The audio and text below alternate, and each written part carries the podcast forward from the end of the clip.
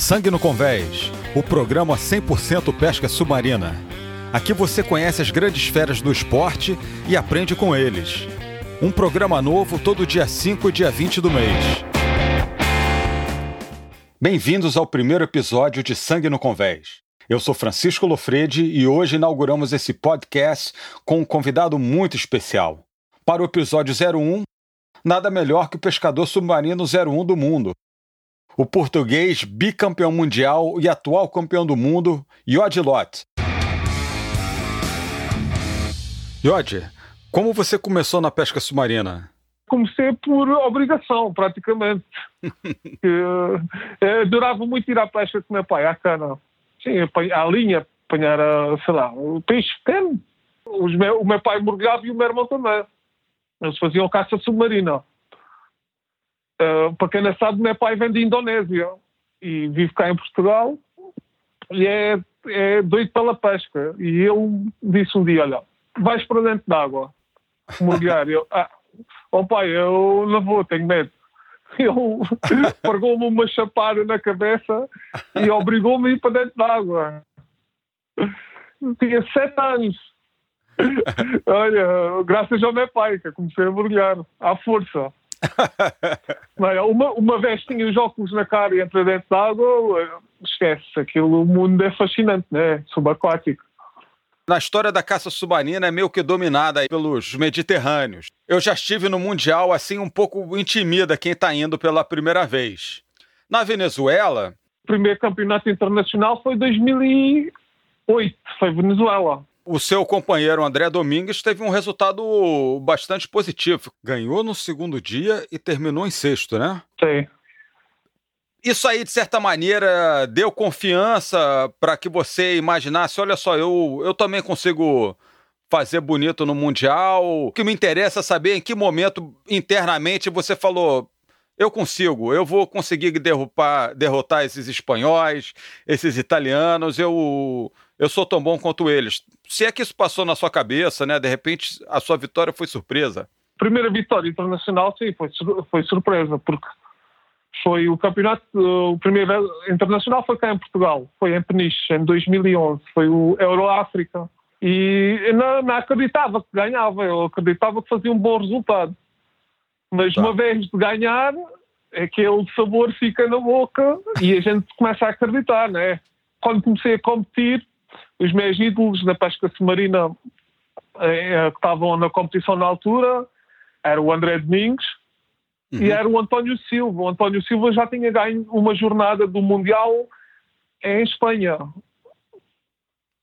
E, e, e ao conseguir combater contra estes, contra o André Domingos e o António Silva também me fez acreditar um pouco mais que, que é possível ganhar. Aquela geração lá do Antônio Silva que foi campeão por equipe, que tinha também o, o Carlos Osório, enfim, eles Sim. mostraram que era possível para vocês, correto? Foi, correto, foi, foi mesmo. Depois de ter vindo o título europeu euro-africano, você foi para o Mundial e terminou a primeira etapa na primeira posição, correto? Correto. Como é que foi dormir essa noite? Você se sentiu pressionado? Você passou a noite em claro por dormir na liderança, vindo do título euro-africano. Então, uhum. eu acho que imagino que já devia ter um, um pouco de, ó, oh, já ganhou, é o nosso campeão, mas certamente você sabia que havia uma tarefa herculana pela frente, né? Como é que foi essa noite, Iod? É, essa noite. Foi, aquilo foi assim, depois de ter ganho o primeiro dia, eu estava exausto e estava tão exausto que quando ganhei tive-me controlar bastante. Eu sou, sou uma pessoa que lido muito bem com o stress. Uh, raramente uh, entro em stress e em euforias. Tenho que acreditar e cair meu, com os meus próprios pés na terra para pa saber que é verdade. Portanto, essa noite foi um bocado difícil de controlar, mas com o controle que eu tive, consegui manter a calma para o segundo dia. O segundo dia, pois já era muito importante, não era? E nesse segundo dia, quanto da sua estratégia você efetivamente conseguiu realizar ou foi um daqueles campeonatos que o competidor tem que reinventar uma outra estratégia porque que deu errado. Depois de estar em primeiro lugar no primeiro dia, eu sabia o que tinha que fazer no segundo. As condições estavam, uh, estavam corretas para aquilo que eu estava a imaginar a minha prova. E eu pensava assim, olha, preciso uh, X destes peixes, X daqueles e, e mais um peixe a outro para conseguir manter-me pelo menos no, nos tops. E aí, pois, uh, só há, há, de ser umas diferenças de pouco peixe. E realmente, uh, depois de, disso acontecer, bateu tudo certo. Porque no segundo dia acabei por ficar em segundo lugar, mesmo assim. Pô, excelente, parabéns. é. Também estive tive a treinar em Espanha cerca de 25 dias. Fui para lá 25 dias antes. Fala um pouco desse treinamento. Como é o, vamos dizer, o dever de casa que é feito antes de uma prova internacional ah. como essa? Ah. Aquilo, isto, isto, começou porque era ganha o Euro África. Acreditei que podia uh, ganhar o Mundial. Então planeamos a viagem logo praticamente um mês antes. E uh, o lugar fica cerca de mil quilómetros daqui da minha casa. Tá. Quando eu comecei a planear tudo, a falar com, com os meus colegas aqui da de seleção, a gente uh, tive uma excelente ajuda do Pedro, do Pedro Domingos, que, que é o meu colega de campeonatos, e ele esteve disposto a ajudar aqueles meses, aquele mês todo comigo. E foi a partir daí, foi todos os dias, desde 5 uh, horas dentro d'água, pelo menos. Era isso. Falhamos, se calhar, 3 ou 4 dias, só pelas condições do mar. É realmente uma preparação intensa, né? Foi intensa mesmo. Foi tudo ou nada. E no dia da prova, funcionou assim a sua estratégia? Como é que você planejou esse primeiro dia de prova? Sabe o que foi muito engraçado no primeiro dia de prova? Que a gente tínhamos uma moreia mar, uh, marcada, só que a moreia eles disseram que era impossível apanhar. E eu na prova consegui apanhar a moreia e acho que foi o peixe do campeonato para mim. E é o Brasil campeonato uh, noutros peixes e depois deixei aquele assim quase para o fim. Quando fui lá, ainda estava lá, foi, foi uma bonificação. Por que, foi... que eles achavam que a moreia seria impossível? Porque acho que nunca tinham apanhado uma moreia com 4 quilos lá. Ah. Já, já, há muito, já há muito poucas. Se calhar naqueles, naqueles 20 dias vi duas. Foi esta grande e uma pequena. Eles disseram que era praticamente impossível. E eu acabei por conseguir. É, é, muita expectativa, 25 dias treinando, a data está chegando, a data está chegando. Você chegou, chegou efetivamente no primeiro dia cheio, cheio de confiança? Sim, sim, ah, sem dúvidas. Eu, eu, gosto de fazer os campeonatos quando tenho os campeonatos bem preparados. Tipo, uh, não gosto de preparar, é como fazer o trabalho de casa, não gosto. Mas depois, no dia da prova, como já sei tudo mais ou menos a rola, uh, já, já vai sendo natural do meu corpo e, e já vou para, com, para dentro da água com outro, outra, outro espírito, já vou me divertir, já faço tudo de, com, com vontade. Estou dentro d'água como, como tudo, tipo, quero ganhar, quero aproveitar o dia. O Mundial do Peru foi um pouco decepcionante, você fez o, o, o dever de casa, você era ali, era o, era o campeão mundial, né? Era. E... Peru é parecido ao tipo de caça que a gente faz cá em Portugal. A gente gosta de caçar nas ondas e águas sujas, assim um pouco e um peixe assim rápido, a gente gosta de caçar. Então eu, eu investi, investimos todos, viemos uh, para o Peru cerca também de 20 dias antes e fizemos uma boa preparação. Só que uma semana antes do campeonato também fiquei doente. Fiquei com uma, uma intoxicação alimentar e uh, fiquei um bocado fraco também. Mas não foi por aí. Acho que tínhamos tudo para fazer um bom campeonato lá só que as condições é que mudaram todas. O mar estava muito mal no dia do, do Campeonato do Mundo. Né, aquele segundo dia tinha um mar gigante. Era, o mar estava gigante. Eu perdi duas boias nesse campeonato. Duas boias foram para as pedras nesse dia. As condições eram muito rígidas e muitas águas muito sujas. Mas eu gostei muito caçar lá. Acabei por ficar, não sei se foi em oitavo ou em sexto nesse Mundial, não me lembro. Top 10, excelente. Sim, estive nos top 10. Só que falhou. Tem muita gente boa, É, né? Exatamente. Foi aquele ceviche da carrocinha, da tiazinha na rua, que te fez aí o problema intestinal. Foi mesmo, foi mesmo. O pessoal, o pessoal Eu- dizia, não comas isso. E eu, não, não, eu como. Eu gosto muito de comer, olha. Não, eu digo Uhum. porque eu, eu me acabei de comer aquele ceviche da tiazinha na rua lá, mas né, eu também fiquei, não fiquei 100%.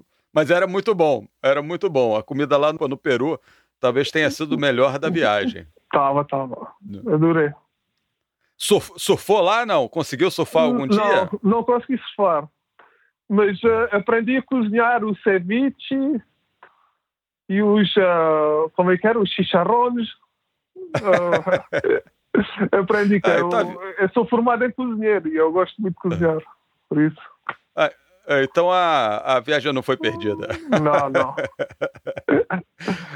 Bom, e aí a gente vai para a Grécia. Aquela condição é exatamente o oposto do Peru. E também longe do que suponho que seja a sua especialidade. Grécia foi, é complicado. Sim. Tinham dois campeões mundiais disputando o, o campeonato lá na Grécia e os dois pegaram nenhum peixe, zeraram. Zeraram mesmo. Você e o Gospic, né? A gente estamos habituados aqui a caçar, a gente caça normalmente até aos 25 metros. Às vezes um, um mergulho ou outro 30 e já é muito fundo. E normalmente é águas turvas, mar mexido. E agora, chegar à Grécia no primeiro dia e a 50 metros ver um fundo, ver as pedras e a areia, pois eh, foi complicado para a gente. A gente foi para lá só com um dia, só com um dia de prospeção também. Não gastou energia já sabendo, né? Ah, pois. Aquilo, aquilo sem tirar o mérito ao- ao- ao- aos mergulhadores todos, mas quando os campeonatos são assim tão fundos, mais de, sei lá, 50% dos mergulhadores ficam logo fora da possibilidade de ganhar um campeonato assim. Concordo. Eu não vi peixe nenhum lá. Mas teve um mexicano que chegou na véspera, ficou no raseiro e pegou vários peixes. Eu não sei se você lembra disso. Lembro, lembro. Apanhou oito ou é. nove peixes lá no bairro. É, é. É. Tem, tem, Mas- tem sempre alguém para quebrar a regra, né? Contrariar o. Mas para ganhar lá tem que ser sempre com o mer e com os badês. São muito pesados. Ah, sem dúvida. É, sem basta dúvida. apanhar um peixe desses para, para, para bater cinco ou seis peixes logo pequenos. Mas eu gostei, gostei muito do campeonato lá. Achei gira o sítio, como foi. Pá, tive medo, foi uma experiência nova. Cacei a 29 metros, nunca tinha caçado tão fundo na minha vida. Você falou do medo, nossa conversa alguma hora vai para esse lado também. Não. Mas eu posso dizer que eh, nós, é da equipe da Bra- brasileira, ou era da equipe brasileira na época, a gente foi para a Grécia com o objetivo de voltar vivo. foi mesmo. Ninguém tinha ambição de, de É. ganhar nada, era realmente votar inteiro. Nosso atleta mais, mais jovem, eu assim, incentivei muito o pai dele ir para também ajudar a controlar o, o ânimo da turma e, e era uma, é, uma preocupação fundada, né? Então, a gente, eu posso dizer que a nossa equipa se foi 5 horas cada dia, foi em 10 horas cada atleta.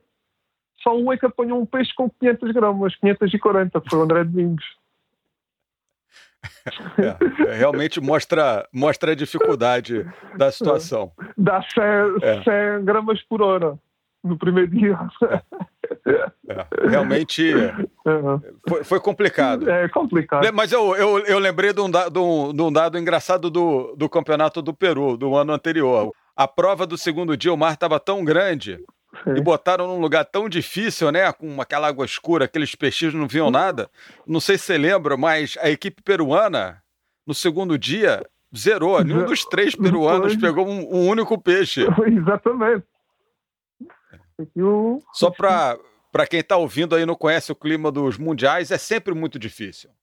Qualquer mundial, o nível é muito alto. Se você não tiver muito bem, você volta para casa com a rosca mesmo. Pois. Pega, pega nenhum peixe, né? a gente para o Mundial temos de estar preparados para, para todos os tipos de condições. Não vale a pena planear, planear um um Mundial a pensar, olha, vou fazer assim, assim, porque se as condições mudam, muda tudo. vamos para o último Mundial, que no seu, no seu quintal, correto dizer, né? É, exatamente. Do... E a pressão? Já ganhou? Iod favorito? É na casa dele? É. Teve isso? É, tive muito isso, tive muito. Tive muito que toda a gente diz, ah, isso está ganho, isso está ganho. E as pessoas não, não, sabem a realidade das coisas é, quando estão dentro d'água, né? São, que, é. só a gente é que sabe os sítios, só a gente é que somos os bons, não. É assim, eu estava com mais pressão aqui do que lá fora. Porque em casa Sim. é mais difícil, acredito. Por que é mais difícil em casa? Pois, porque temos que temos uma responsabilidade para fazermos um bom resultado. E depois temos as pessoas que acreditam em nós e a gente uh, não quer desapontar as pessoas. E depois também então... é um, um fator que as pessoas pensam que é fácil às vezes, por sermos da casa. Tem que avisar o peixe, ó, tem que ser fácil para mim. pois, isso era bom, não.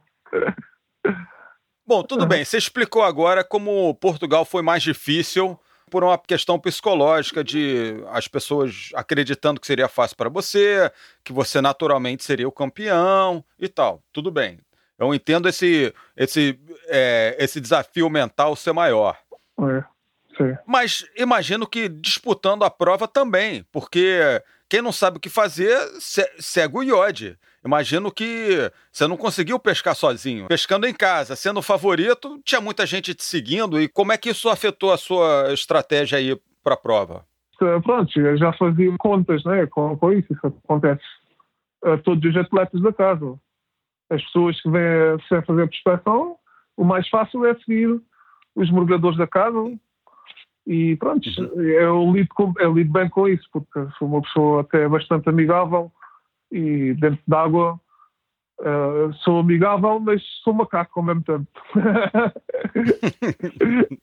Sim, mas é, é, é uma competição, bem, né? Porque o Mundial, olha, desculpa, o Mundial era tão pequeno, as zonas, para mim, achei que eram tão pequenas que aquilo as pessoas me seguiam, passado um bocado, eu levantava, fugia um bocadinho para, para o lado e pronto, já era perto, as pessoas já estavam, estavam fartas de dar saltos atrás. Entendi. É. Mas você é, não ganhou o a primeira etapa. Blanco é que ficou em primeiro, achou, no primeiro dia.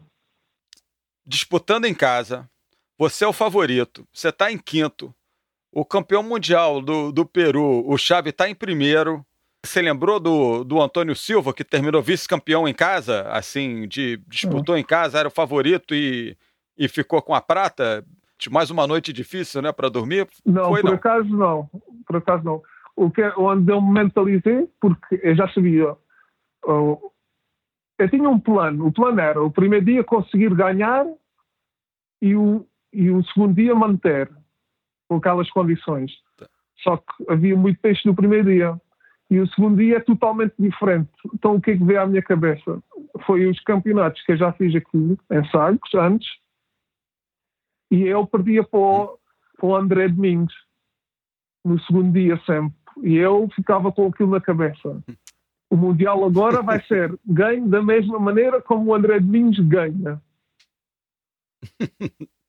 E eu fiquei um pouco, eu fiquei surpreendido ver pouco tempo o André Domingos naquela zona, porque aquilo é uma zona de paciência, com muita corrente, e depois tem ali pequenos truques que a gente da casa sabe. É as vantagens, né? Só que foi nisso que eu me baseei para controlar o segundo dia, fazer uma boa prova e esperar que os meus adversários diretos fizessem uma prova não tão boa como eu. Pronto. E eu baseei-me bem nisso sem nervos, muito calmo sempre, dentro da água, muito calmo, sempre a pensar assim, é preciso é ter calma, tá? é preciso é ter calma. E as coisas iam acontecendo. Você dentro d'água desse segundo dia foi sentindo, hum, acho que é, acho que eu estou bem, acho que hoje é meu dia. Teve essa sensação ou você esteve sempre dentro d'água com a sensação de estou correndo atrás, ainda assim escalando a montanha? Não, não, é pode não acreditar, mas antes do dia começar, logo na noite antes, eu já tinha isso na minha cabeça. Amanhã é o meu dia, amanhã é o meu dia. E eu estava dentro d'água quando, quando comecei, comecei a construir o meu dia. Começou difícil porque tinha um Kong que estava, estava lá num buraco já não conseguia ver e eu disparei, sem ver e consegui apanhar, foi o primeiro peixe, e depois comecei a construir e quando cheguei àquela zona onde normalmente ganha sempre os campeonatos nacionais, cheguei lá, comecei a dominar a zona. Então as pessoas que estavam a chegar não me estavam a perceber o que eu estava a fazer e só me estavam a ver a apanhar o peixe. E quando as pessoas me seguiam para o fundo, eu fazia as coisas mal, só para eles me verem. Estás a ver? E depois aquilo começou a crescer, a crescer, a crescer, e eu estava a acreditar, a acreditar, e eu estava mesmo a pensar: este é o meu dia, é o meu dia, é o meu dia. Foi assim que eu passei, sempre. Quando, chegou, quando chegamos todos ali ao Porto com os peixes, pronto, uh, havia pessoas assim com os mesmos números de peixes, só que os meus peixes eram maiores. Era a esperança que eu tinha. E foi o que me aconteceu. Uhum. Foi na balança, na, na, ali esperando o resultado oficial que você soube, ou já deu para comemorar antes? Não, não, foi na balança mesmo. Porque é Tenso, né? Tenso. Deles todos que estavam à minha frente. Uh, o que me preocupava mais era o André, porque eu já sabia que o André normalmente ganha-me sempre naquela zona. e eu consegui superar isso. Uhum. Porque uh, achei estranho ele não fazer aquilo. Ele, tava, ele normalmente faz. Eu tinha... É, você nem nesse, nem nesse momento ficou um pouquinho nervoso? Na hora da pesagem, vendo os pontos e tal? Ah, sim, sim. Aí fiquei nervoso. Mas olha, quando cheguei a terra, fui comer qualquer coisa e depois fui dormir para o hotel uma horinha para estar fresquinho, porque saber que ia fazer uma festa à mesma. Ganhar ou perder, fazer uma festa. Foi em casa, com os meus amigos. É. é correto dizer essa rivalidade, digo nem rivalidade, mas tendo você e o André tão fortes, é, pescando em casa, um sabendo do outro, de certa maneira elevou a equipe, né? Ah, sim, muito, muito. Eu, eu olho para o André como um, dos melhores caçadores do mundo. E foi... Os resultados mostram isso, é, né? Ele é, é, um dos melhores do mundo, sem eu, dúvida. E eu, antes de competir, olhava para ele. E ele é que me ensinou a preparar uma prova, que eu já fui o ajuda dele no campeonato euro-africano. E ele é que me ensinou como é que se preparar para uma prova. E eu aprendi muito com ele. A gente somos rivais, mas somos muito amigos. Generoso da parte dele, até parabéns aí para o André se ele se ele estiver ouvindo. É. E, e, como é que é isso? Assim, eu, eu acredito muito no trabalho em equipe em mundiais. Eu não consigo ver ninguém ser campeão mundial sozinho. Sempre tem uma equipe forte e unida por trás. E é complicado ter uma equipe unida é, num campeonato em casa onde todos os três atletas têm, são fortíssimos e têm condição de ganhar. Então, como é que foi lidar entre. Como é que foi esse balanço de o espírito de equipe que vocês foram vice-campeões mundiais, quase campeões, assim, por um por uma escama de peixe, não ganharam por equipe também. É. Mas como é que foi lidar isso assim no, na preparação do interesse coletivo e o interesse individual de cada atleta? A gente, pronto, a gente sabia que se esse o nosso uh, dever individual, que íamos fazer um bom, uma boa prova por equipas, porque a gente sabia que essas peças iam se juntar todas. Por isso a gente não sentiu muita pressão, tipo, e não sentimos nada de rivalidade entre uns e os outros. Estivemos sempre uh, tranquilos. Teve uma estratégia coletiva da equipe? Não teve estratégia nenhuma de equipa. A gente, uh, cada um queria fazer o que queria e a gente fez. Mas a gente sabia que não, não íamos prejudicar muito uns aos outros. E a gente sabia se a gente fazer, cada um fazer a sua coisa, que vamos ter um bom resultado. Tivemos um pouco casar ali para não ser campeões do mundo por equipes. É, alguém deixou cair uma escama do peixe e fez a diferença. Você saiu da Mares depois de ganhar o campeonato. Eu achei que ganhando o campeonato, a Mares ia te tratar que nem um rei, vir com um cheque cheio de zero. e, e, e, ao contrário, você saiu. Eu, Por que isso? O que a gente tinha feito no contrato. A gente só, nos contratos só tínhamos uh, price money de provas. Uhum. E uh, pronto, quando acabou o último contrato, eles uh, perguntaram se queria continuar, mas já lhe queriam dar prize money. Eu disse, pá, pois assim vou para outra marca, qualquer marca me dá material. Às vezes eu acho que estando com uma marca menor, mais focada na, na pesca submarina, seria melhor. Isso é mais ou menos o que você observou na Mares, não? Dúvidas. Foi, uh, foi o que eu senti. Eu, olha, pensei, olha, eu vou para uma marca mais pequena, só focada na pesca submarina, porque parece que as marcas grandes não têm interesse em, em dar valor aos atletas topo da marca. Para nós agora da equipe americana foi bom porque a gente não conseguiu ir antes lá na Sardenha para preparar, então a gente uhum. ganhou mais, mais um aninho para preparar. Eu campeão do mundo mais um ano. mais um ano de. É, né? Vou contar uma história do Ryan que quando foi aqui o campeonato aqui em Sagres. Uh, o Ryan tá. apareceu um ano antes, veio lá ver, ver, ver. Isso. E eu estava lá na rampa, estava lá com o melhor mergador do mundo, sei competir, que é o Corvineiro, e depois estava com o uh -huh. outro nosso colega, que é o Bajou. Estávamos, tínhamos uh -huh. da água, e ele apareceu lá, foi falar com a gente, e virou-se para mim e disse assim: Conheces o Yodi Lote? e, eu, e assim, a gente, ah, conhece. Ele assim, ah, inimigo número um. Eu, gente, sim, sim, sim. ah, eu, vou, eu vou falar isso com ele hoje, porque eu lembro ele me contando. Eu não conheci ninguém, eu cheguei pra, em Portugal, fui lá para o sul e fiquei na rampa abordando aleatoriamente as pessoas que eu via com roupa de mergulho para tentar arrumar alguma coisa. é, é, isso é engraçado. Isso é engraçado. Todos nós conhecemos bons pescadores que às vezes não são bons competidores. Então, qual a diferença entre o bom pescador e o bom competidor e quais são as qualidades do bom competidor de pesca submarina? Então, pois, eu, por exemplo, tenho o, meu colega de mergulho, é o João Corvineiro. Ele, ele é o melhor caçador que existe dentro d'água, mas já competiu e nunca foi tão bom como é um dia normal. Sabes o que é? Pega muitos nervos hum. e a ansiedade e Entendi. falta de dormir isso é, são, são fatores que a gente temos que controlar. E pronto, para ser um bom competidor, temos que controlar isso tudo. E pá, depois vai-se aprendendo, né? Então, consoante o tempo. E... Então você, assim, acredita que é mais esse lado psicológico, do, do poder mental do pescador, de lidar com a pressão, com a ansiedade e tal. Esse seria o, o fator decisivo? Separa, separa o bom pescador do bom competidor? Também a estratégia, sabe? A, estratégia também é muito, é muito importante e há pessoas que são boas a fazerem um dia, um dia normal de caça submarina, podem fazer o que querem, mas uh, falta a estratégia saber muita gente dentro de água para fugir de um, para, para, para ir para o outro lado, para compreender as coisas.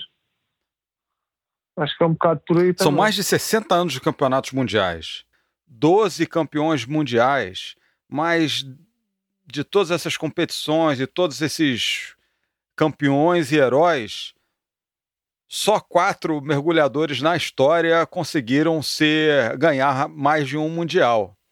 Né, o mais recente deles é você. Você está ao lado do, do Amengual, do Carbonel, do Matsari do Bruno Hermani e agora você, cinco, desculpa. Você esperava chegar tão longe? O que mais podemos esperar de você, Iode? Epá, pois, eu digo sinceramente, não estava à espera de chegar tão longe, não. Podem esperar de mim é que, que se, se apanharem-me num sítio bom, vou dar o meu melhor. Agora, se for assim um sítio que eu consigo logo ver, que é muito difícil para mim, por exemplo, muito fundo, eu tiro um pé do acelerador normalmente. Porque é muito dinheiro que sai do nosso bolso no investimento. Qual o seu ponto fraco? Onde é que você acha que você pode melhorar? O que, que você vai traba trabalhar para poder ganhar o terceiro Mundial? É, é, é, o que eu precisava trabalhar mais era, era treinar mais, normalmente. Deixar de ver. estamos, estamos próximos Não. disso acontecer? Não. É, a questão é só, só mergulhar mais fundo. Tipo, se tivesse uh, dois meses no Mediterrâneo a, a mergulhar fundo, acho que habituava o corpo rápido até. porque é muito difícil para a gente mergulhar muito fundo. Você falou de mergulhar fundo, a gente já falou um pouco dos perigos e falamos de muitas felicidades no mergulho e alegrias na sua carreira, mas recentemente todos nós vocês, portugueses, ainda mais viveram um momento muito triste no Euroafricano da Dinamarca, com a infeliz perda de um amigo para o apagamento. O que, que você consegue tirar assim de ensinamento de uma tragédia tão grande, tão impactante? Difícil. Pessoas perguntam uh, muitas vezes uh, como é estou, como eu me senti, se, se pensei em deixar uh, de alguma vez fazer pesca submarina. Eu realmente não, eu penso que pronto, isto, isto são coisas que acontecem. Infelizmente foi aqui para a nossa equipa, para um amigo meu, mas acho que ele está lá em cima e está a olhar para a gente e está a dizer para a gente não parar de, de fazer uh, o que a gente faz de melhor. Acredito É uma nisso. boa maneira de entender essa situação. Já que a gente está nesse assunto, é. que tipo de, de dicas e alertas você faria para um novato? O que, eu, o que eu acho? Acho que as pessoas, uh, quando estão a começar, não, não irão sozinhas. E se mergulharem um pouco mais fundas, mesmo que sejam, sejam bons mergulhadores, estarem sempre uh, acompanhadas por outras pessoas também. Acho que a base, a base é, é a vigilância um do outro. Tu pares sempre onde é que o companheiro está, a gente está uh, em coordenação água. Aponte um erro comum dos iniciantes para ajudar aí a turma. Hiperventilar. As pessoas pensam que respirar muito depressa é, é, é, aguenta-se mais, mas não, é, é, muito mal, é pior. Por isso, é preciso ter calma quando se respira e quanto mais calmos formos, melhor. Qual é o peixe que você mais gosta de arpoar? E dá, dá um pouco de dica, ensina a gente como, como pegar esse peixe. O meu peixe predileto é apanhar é as corvinas, corvinas grandes. Eu, eu gosto de apanhar porque é um peixe que aparece muito pouco e é um peixe, às vezes, pode estar nos sítios certos, mas também é um peixe aleatório. Quando menos esperas é quando, quando aparece.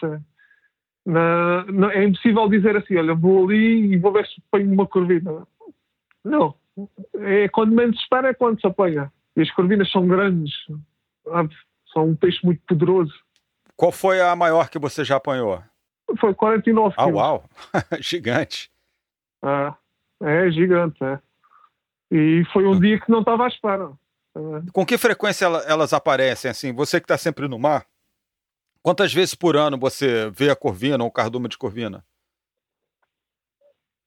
Eu, cheguei, eu chegava a apanhar a volta de entre as 10, 15 corvinas por ano.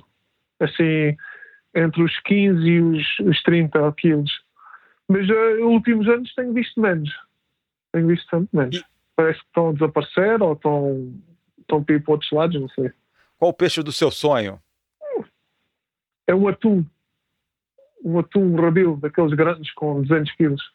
Eles aparecem aí na costa de Portugal? Eu sei que nos Açores tem, mas na Portugal continental? Tem, tem aparecido aqui, sim. Tem aparecido cada vez com mais frequência e já tive quase um a tiro. Ah, uau! Como é que foi? E era um, era um peixe com perto dos 200 quilos despesa. Aquilo estava estava a mergulhar um dia normal, só tinha uma, uma arma grande de madeira de uma metro e trinta com três elásticos e tinha, tinha visto corvinas. E eu foi por isso que eu tinha a arma grande para ver se conseguia dar um tiro mais longe. Mas entretanto estava a respirar passou um, um atum mesmo assim tipo 5 uh, metros de mim. Ah, uau. ali. Era questão de segundos de estar no sítio certo Você ficou quantas noites sem dormir depois disso? Eu ainda sonho, ainda sonho. Já vai uns três anos. É, mas é um, é um sonho que está ao seu alcance. É uma questão de tempo aí, no lugar certo. Tá. Sim. Eles aparecem, cada vez aparecem Ninguém mais. é campeão sozinho e chega no topo sozinho. Para ganhar, a gente conta com a ajuda e o apoio de muitas pessoas. Você falou do André Domingues, né, que te deu muitas dicas e te ajudou quando você estava começando. seu, seu grande parceiro. Mas quem mais te ajudou em termos de empresas e, e, parceiros? Aquela hora de agradecer e falar das pessoas que, que te ajudaram a ser bicampeão mundial. Ah, olha, as, as, primeiras pessoas que queria, queria agradecer uh, foram os meus ajudantes todos. Que desde o europeu uh, no Aeroáfrica, aqui em, em Peniche, foi os meus barqueiros, foi o Pedro Nunes, foi o Pedro Domingos, foi o Humberto, foi, uh, foi todos, todos os que me vinham ajudar. Em Vig, especialmente uma um grande ajuda e um, um, um, grande abraço que lhe dou, que é o Pedro Domingos, também é o, também é o nosso atleta de seleção, que ele teve lá um mês inteiro a aturar-me. E depois aqui em Sagres, tive o, Miguel, que também é o meu colega de, de seleção, que também teve, fez um excelente trabalho, uma excelente pessoa, e o meu, meu companheiro de pesca submarina, que é o, é o João Corvineiro, que é o, o, o melhor mergulhador que, que, existe no mundo sem competir. E depois, sem dúvidas, o meu irmão, o Lucas, e, e depois uh, todos os meus amigos que me foram apoiar. Porque uh, é fácil isto para, para dar uma festa, é isto para, para, os meus amigos, para a minha família, porque uh, ao fim de tudo, se ganhar isto e não tiver ninguém para festejar comigo, não, não sabe bem. Preciso deles para festejar. Então deve ter sido perfeito, né? A ganhar em Portugal, em casa, com toda essa turma próxima de você. É. Eles precisavam de mim para fazer uma festa e eu precisava deles para festejar. perfeito, perfeito. É. Nessas viagens todas de competição e é, grandes campeonatos que você disputou, quem é o, o, atleta assim que mais te chamou a atenção, que mais te impressionou? Eu sei que você mergulhou com muitos, muitos campeões e muitos caras bons, mas tem algum atleta em particular, atual, da atualidade ou do passado, que realmente é, é o teu herói? Quem mais te impressionou? eu, assim, em termos lá fora, eu gosto muito do, do Sideris. Você sabe quem é o Sideris? Claro, claro. Vice-campeão duas vezes, né? Na Venezuela e, e na Grécia na também. Grécia. É. Tive a oportunidade de viagem com ele há dois anos para a Nova Zelândia. Fomos lá para um campeonato. Uhum. Fomos fazer o campeonato da Nova Zelândia. E pronto, eu já, eu já o conhecia bem, mas lá tive mais uma. Estive mais perto com ele e, e ele dentro da água é extraordinário. Tipo, é, está a nadar é, contra a corrente, tem 40 metros, então é aqui, vai para o fundo e depois volta e é, é mágico ver essas pessoas dentro da água. Eles, eles são mágicos em termos de, de terem força e depois mergarem fundos e, e conseguirem, porque a gente são os jogadores diferentes, eles são mágicos nesse aspecto, a gente somos mágicos em termos de caça, tipo instinto e olhar para para as pedras fora d'água e perceber como é que será o fundo e, nadar contra a corrente por causa do, da vibração da água para o peixe não sentir.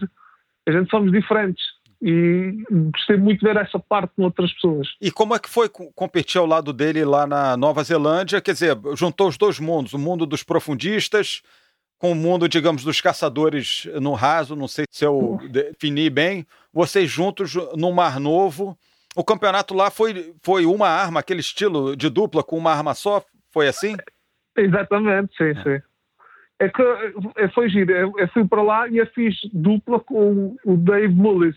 Tá. Você conhece? Conheço. Tem o recorde. É, o Dave Mullis é, tem o recorde de 120, tem um recorde, mergulhar 126 metros livre. Portanto, eu fiz dupla com ele e houve zonas que eu não cacei, fiquei, servia de boia para ele. eu, eu, não sei, quem ganhou foi o Dwayne? Foi o Dwayne Herbert que ganhou ou não? Foi, foi, foi. Foi o Dwayne. É, eu já disputei contra o Dwayne uh, ali. Eu, eu, disputei contra ele na Austrália. É difícil ganhar do cara. Ele é muito, muito, muito bom. Ainda mais ali, né? É, é ele uh, é muito forte ali ele compreende muito bem aquilo. Pois ele, ele vive dentro d'água, né?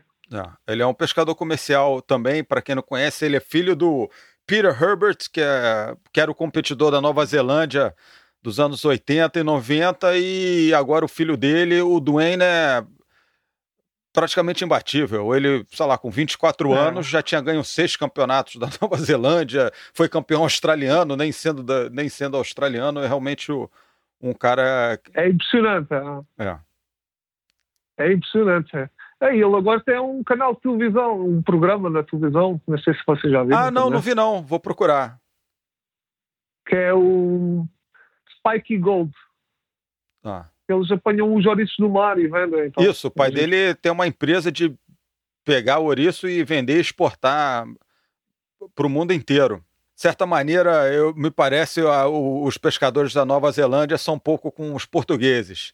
Assim, é uma turma animada, não leva, não exagera na seriedade, né? E sabem se divertir também, é, né? Claro. é, a gente leva disto é divertido. Se a gente não se divertir, pois a, a, vida, a vida na festa. é isso aí. É mais fácil se divertir ainda ganhando assim, que nem vocês ganham com frequência. Pois é. Fala do equipamento que você usa hoje, quem é a empresa que está te apoiando e do seu equipamento, o que, que você está particularmente feliz? Agora faço parte da equipa da Seagull Sub, que é uma, para quem não sabe, é uma empresa italiana, 100%. Epá, e o material é, é, super, super bom. E pronto, mudei porque tive uh, uh, o contrato acabou com, com o Mars e pronto, deram-me umas oportunidades melhores aqui nesta marca. Uhum. E, e não foi só por uh, oportunidades boas, porque o material é bom e vou ajudar esta marca, que é uma marca mais pequena e ela tem que crescer. E a gente uh, vamos trabalhar nisso. Depois também tenho uh, aqui do, dos barcos, tenho Angel Pilot, uhum. que são os meus patrocinadores em termos de barcos e de motores. Eles me apoiaram, me apoiaram até antes de começar a competir. Ah, excelente, tem mais valor, Eles, tem mais valor. Sim, antes não, foi quando quis começar a competir, fui, fui pedir um, o apoio eles deram. Pois, e depois tem a Lawrence, do material eletrónico, uhum. que a Lawrence, as novas sondas são, são brutais. E pronto, e depois tem muitos, uh, o que eu costumo fazer para os campeonatos, é isso, vou pedir uh, apoios a entidades locais, como restaurantes, lojas, e uh, é, empresas, e depois já elas todas me dão 100 euros, 50 euros, chego ao fim do, do bolo, tenho mil euros para ir uh, preparar um campeonato sempre uh, lá fora para ajudar. E toda a gente ajuda-me todos os anos e quando não vou, um campeonato eles perguntam então e como é que é este ano? Não precisas de para ir de viagem? Eu, Sim, este ano não. eu faço pesca submarina porque eu adoro comer peixe. Qual o seu peixe predileto para comer? O que, que o campeão mundial e, e chefe de cozinha recomenda? Eu adoro peixe. E depois ter um peixe favorito, eu, eu não consigo ter um peixe favorito. Eu como pela época. Entendi. Porque os peixes têm que ser comidos pela época. Uh, porque se eu comer uma sardinha agora, a sardinha não presta, mas se eu comer em agosto, é o melhor peixe que se pode comer. Portanto, tem que estar sempre pé gordos. Peixe um pouco mais tipo o robalo, o par, que é um sabor mais requintado, sabe bem. Uhum. Mas é só um amante de peixe, é como qualquer peixe, não, não consigo pôr nenhum lá em cima no topo. Para quem gosta de peixe, não consegue dizer qual é que gosta mais. Jorge, foi muito divertido, foi uma honra e um prazer falar com o bicampeão mundial, Espero te entrevistar de novo aí assim que você ganhar o seu terceiro título. e quem sabe e quem sabe tá junto para comemorar. Vem ter comigo e vamos para dentro d'água. Tenho muito para te mostrar aqui. Fera dentro d'água, simpático e simples em terra firme. Este foi Yod Lot, o atual bicampeão mundial de pesca submarina. E aí, gostaram? Mande seu comentário e pergunta para nós via Facebook Sangue no Convés ou pelo nosso e-mail sanguenoconvés@gmail.com. O podcast Sangue no Convés está disponível de graça no iTunes, no Spotify e no Google Podcast. Você também pode ir na nossa página no Facebook e clicar no link para ouvir. Vamos colocar no ar um episódio novo todo dia 5 e dia 20 do mês. Fique ligado. No próximo episódio, o segundo de Sangue no Convés, um papo com um cara que praticamente nasceu dentro da pesca sub. Com 20 anos já era bicampeão brasileiro. O carioca campeão pan-americano Kevin Sansão. Não percam. Até a próxima, galera. Fui!